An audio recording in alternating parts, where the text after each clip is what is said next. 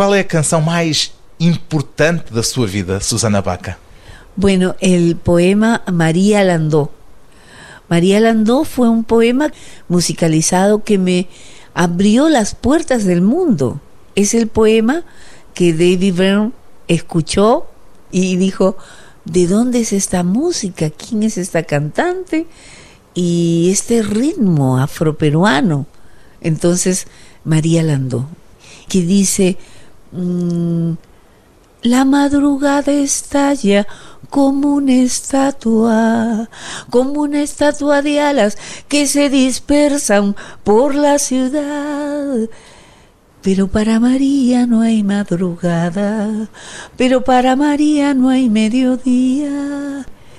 Esa es la mujer trabajadora, a esa mujer que madruga y que va a trabajar para dar de comer a sus hijos.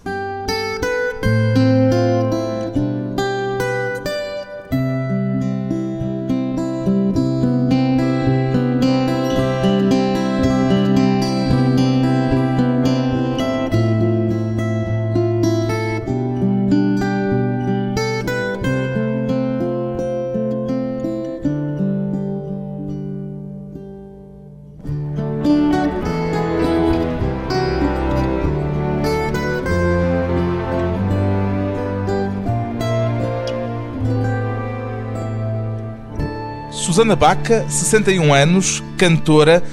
O que é que a motiva para continuar a cantar, Susana Baca? La motivación principal es la música en sí. La música es algo que llena mi alma completamente. Y si esta música, estas canciones, yo las puedo entregar a un público, cantárselas, casi como una conversación, mirándolos a los ojos, es la razón porque yo me subo a um escenário e quero seguir cantando. E ao longo dos anos a motivação foi tornando-se maior, mudou de alguma forma? Bueno, sí, la motivación de cantar ha sido expresar los ritmos afroperuanos, la música, las palabras de los afroperuanos que no tenían visibilidad en mi país, que no eran escuchados, que no aparecíamos en la radio. Entonces yo considero que es un privilegio ahora estar en las radios, estar en los programas, estar en los escenarios, llevar a los escenarios más importantes del mundo la música de los afroperuanos. Pois bem, o disco mais recente de Susana Baca chama-se Afrodiáspora. É um testemunho ou é uma reivindicação, Susana Baca? Es, es, es un testimonio y una reivindicación.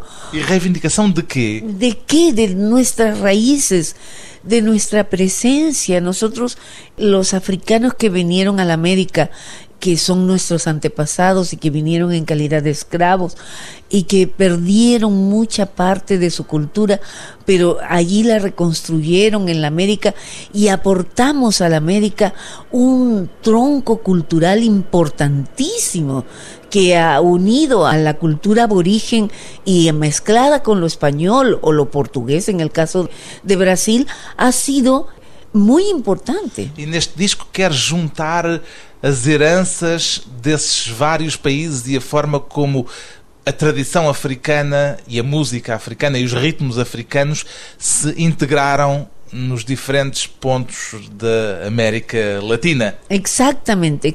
Y por eso es tan diverso, porque de pronto estamos escuchando una canción eh, mexicana y de pronto escuchamos una música colombiana o de pronto escuchamos también una música de New Orleans, donde nació el jazz, donde los descendientes de africanos construyeron una música como el jazz. Só falta um samba no seu disco. Ah, un samba sería interesantísimo, pero está un coco que es el origen de la samba.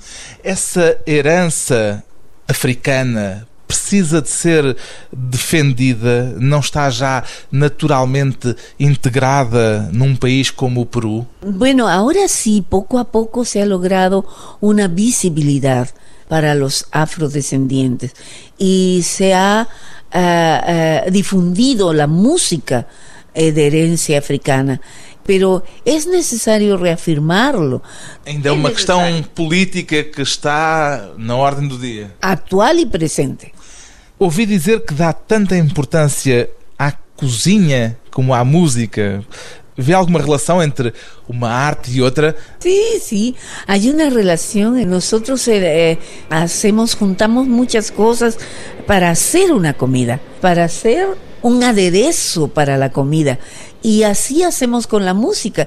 Juntamos lo andino, los instrumentos y, y, la sonoridad andina y la nostalgia andina de la música con la música alegre y rítmica de los afrodescendientes. Esa junta hacemos. Improvisa tanto en palco como na cozinha? Sí, sí, sí, sí, por supuesto. Y le agregamos sabores. Así como le agregamos sabores en la cocina, agregamos sabores en el escenario y improvisamos, por supuesto. ¿Cuál es su plato preferido? Mi plato preferido es una comida que se hace de la papa deshidratada que se llama carapulcra. es una comida muy rica de origen africano, por supuesto. ¿Es su especialidad como cocinera? Ah, sí, yo hago una carapulcra que celebramos con ella el Día de la Patria. ¿Cómo es que se hace la carapulcra? Se tuesta la papa en pedacitos pequeños, se tuesta esto, se remoja y al día siguiente se toma el porco, que ustedes conocen, y se corta en pedazos, se hace un aderezo con cebolla y ajos y se agrega esto maní, se agrega pimienta de chapa, se agrega vino, y entonces se cocina esta papa que se cocina en muy poco tiempo y hay que ponerle este ají que le llamamos panca, que es un ají que es fundamental y esto se mezcla y se cocina hasta cierto punto, no hasta que se deshaga y después se sirve con yuca, no sé si acá conocen la yuca. No. Ya, bueno, es, es una raíz muy rica. Mm. Entonces, es un plato africano. Es un plato uh, de origen africana. Eh, afroperuano, diríamos. O que quer dizer Yanaruna, Susana ah, Baca? Yanaruna es hombre negro. Es como dicen en quechua, el idioma, el segundo idioma de nuestro país. Y el hombre negro se juntó en el campo con el hombre de la sierra, compartieron las cosechas del algodón, la cosecha de la caña de azúcar, y compartieron la vida y compartieron las vicisitudes y lo difícil que es afrontar la vida del campesino. Y bueno, y se mezclaron y tuvieron hijos. Y Anajuna es un poco historia del Perú. Es la historia del Perú. Ficamos antes de un pequeño intervalo con Yana Runa y a voz de Susana Baca.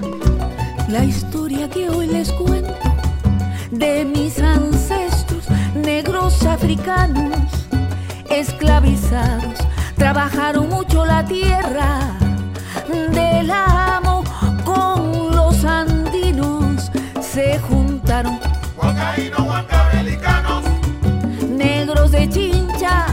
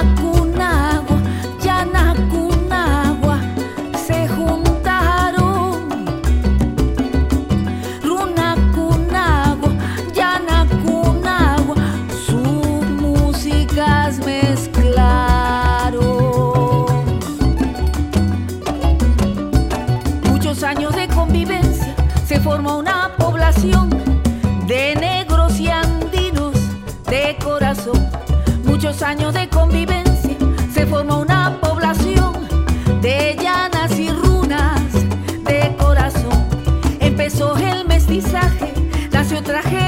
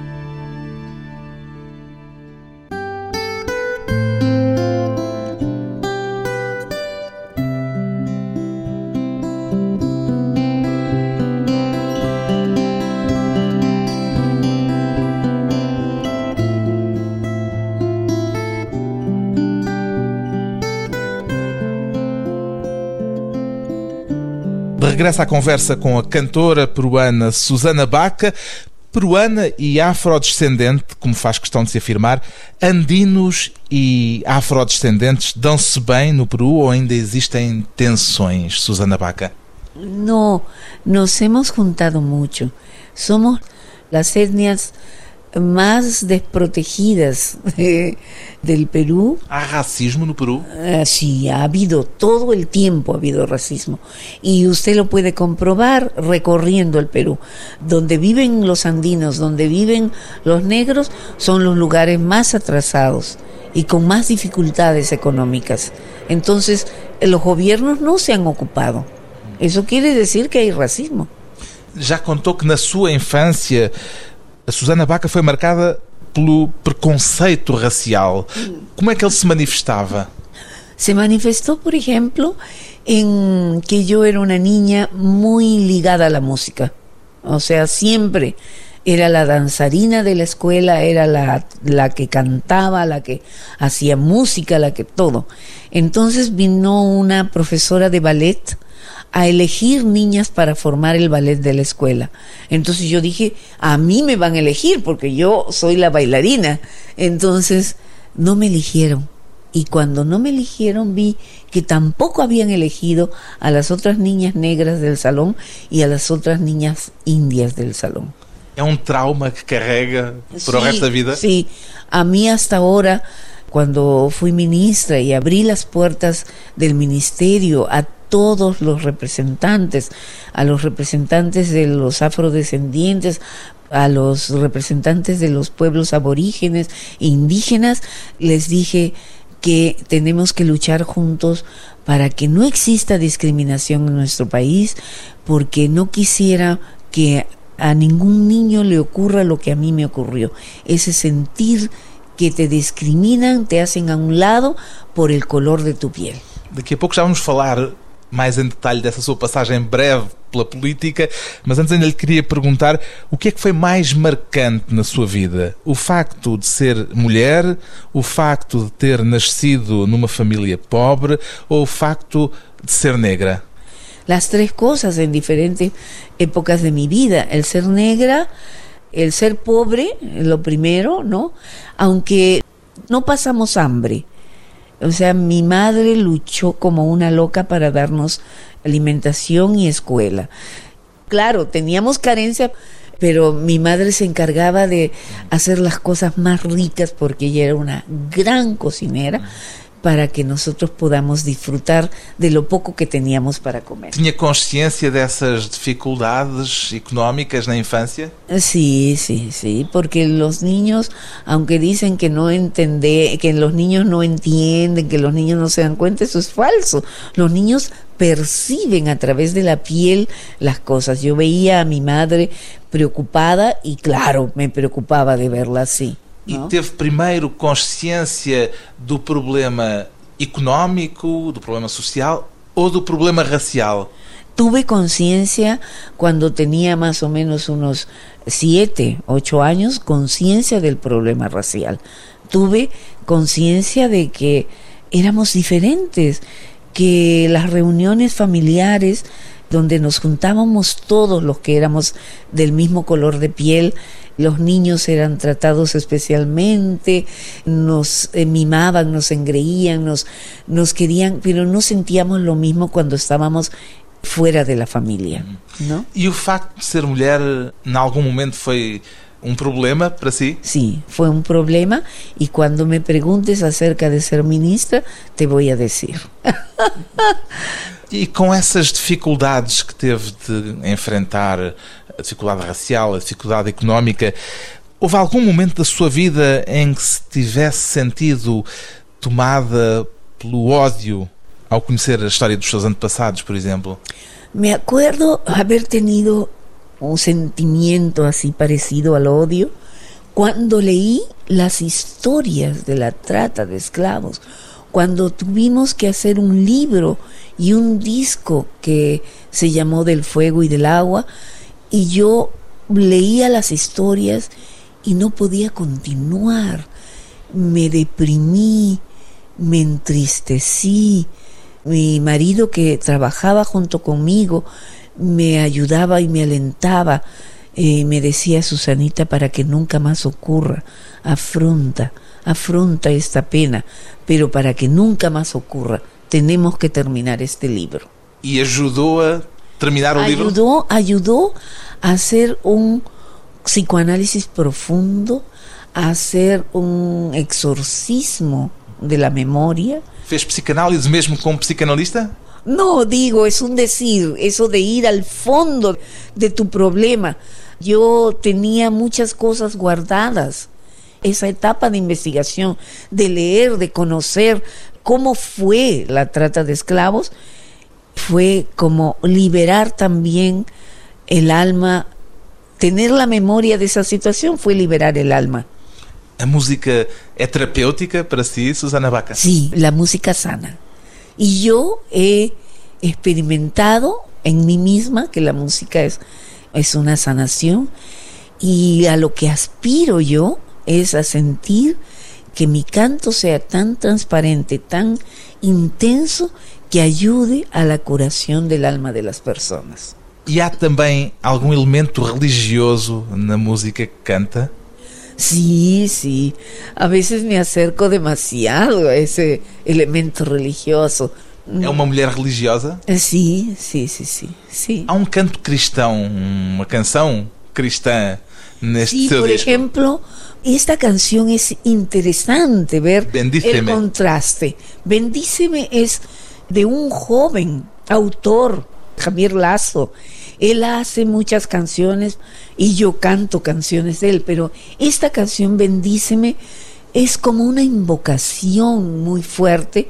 De hecho, la he cantado en iglesia, la he cantado en los cantos de adoración de Navidad y me han escuchado sacerdotes y han sentido que esa canción les dice algo profundamente. Pero es una mezcla extraña porque esas palabras que son como sagradas, como importantes, están envueltas en un ritmo afroperuano que en su época, en el 1800, fue prohibido por la iglesia, que es la zamacueca. Y él hace esta mezcla fabulosa. Entonces, cuando le hemos cantado, por ejemplo, en la Catedral de Lima, la cantamos y la gente se sintió tocada y a veces hay gente que es muy religiosa, muy y va a los conciertos y escucha esta canción y se enamoran y se emocionan a las lágrimas, ¿no? Uma oração. Es como una oración. Ficamos então com Susana Baca e esta oração Bendíceme. Antes de mais um pequeno intervalo.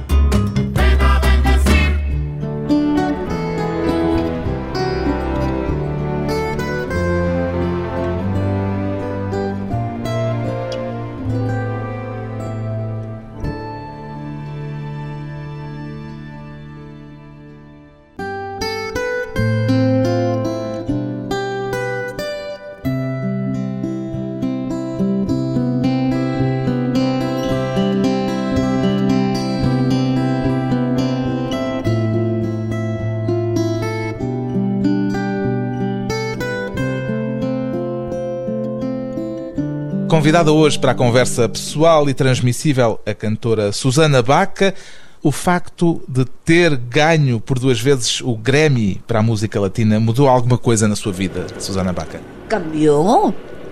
Cambió, por supuesto. Teria sido ministra da Cultura do Peru sem os dois Grammys que ganhou? Ah, bueno, eh, no sé, no sé. É provável que não. Es probable. O que é que aprendeu na sua brevíssima passagem pela política, Susana Baca? Bueno, aprendí que la política es algo que se torna, que cambia, que hoy día, por ejemplo, representas a la persona ideal para ser ministra de Cultura por ser una mujer excluida toda su vida, por ser una mujer negra, por ser una mujer artista, por ser una mujer sensible, pero mañana puede ser que ya no.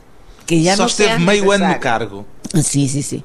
Por Medio sua año. vontade ou porque lhe disseram que já não representava aquilo que Sí, o tinha sea, representado?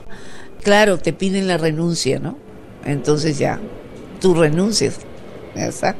Es E así. percebeu porquê? Eh, yo creo que habían muchas cosas, habían muchas fuerzas encontradas en esto.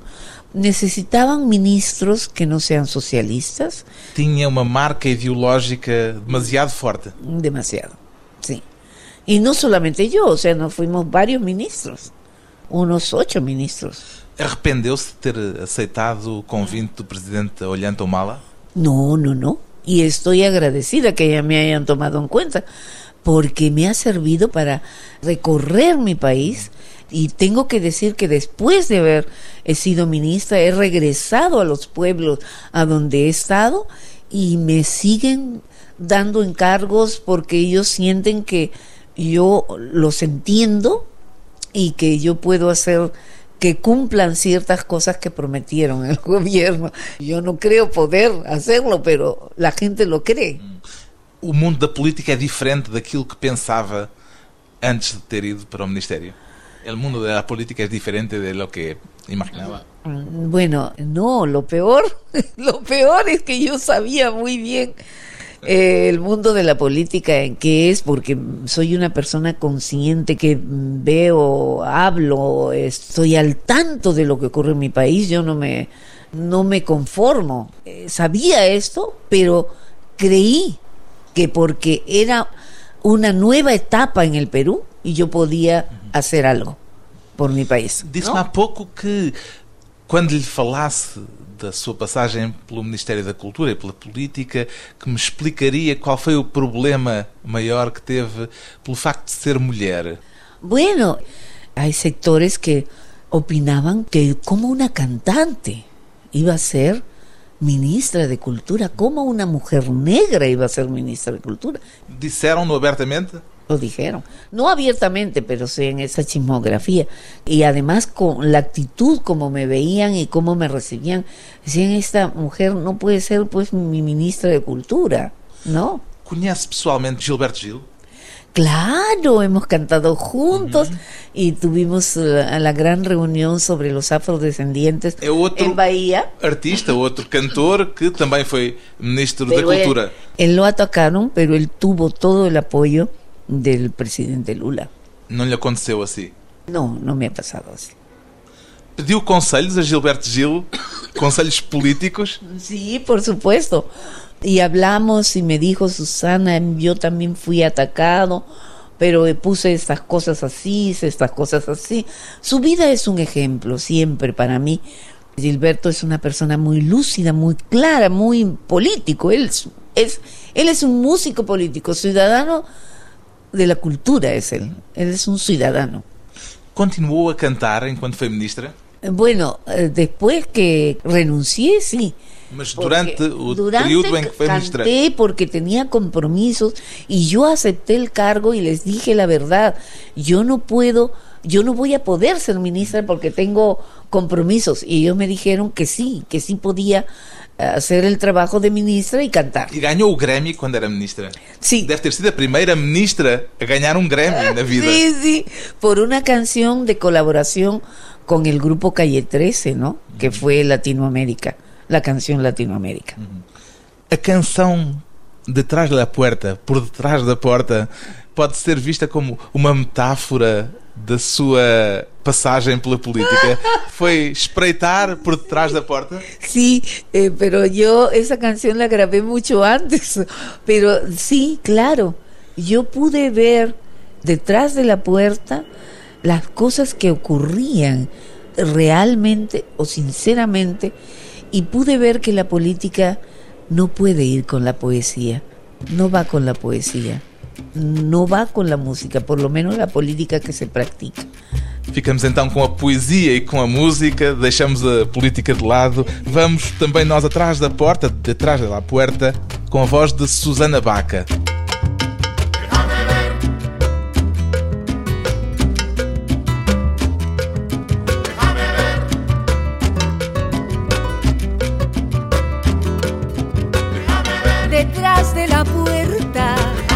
Que hay al otro lado. Detrás de la puerta que hay al otro lado. Cuando vine de mi tierra, ninguna gracia tenía. Cuando vine de mi tierra, ninguna gracia tenía. Me vine a ver si cambiaba tristeza por alegría. Me vine a ver si cambiaba tristeza por alegría. Detrás de la puerta que hay al otro lado. Detrás de la puerta que hay al otro lado. Si yo fuera pajarito, no me ocuparía en volar. Si yo fuera pajarito, no me ocuparía en volar. Me sentaré para mirarte pasar. Me sentaré en el camino para mirarte pasar. Detrás de la puerta que hay al otro lado. Detrás de la puerta que hay al otro lado. En los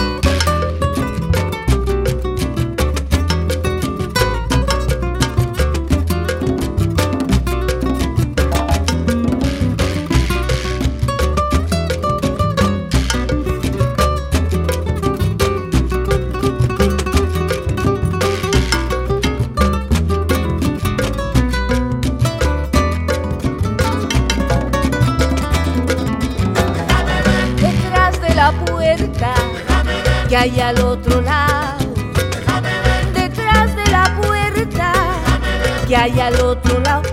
Ayer pasé por tu calle, me tiraron a matar. Ayer pasé por tu calle, me tiraron a matar. Eran tus ojitos negros que se alzaron a mirar. Eran tus ojitos negros que se alzaron a mirar. Detrás de la puerta que hay al otro lado hay al otro lado? ¿Qué hay al otro lado? ¿Qué hay al otro lado? ¿Qué hay al otro lado? ¿Qué hay al otro lado? ¿Qué hay al otro lado? ¿Qué hay al otro lado? ¿Qué hay al otro lado? Pero detrás de la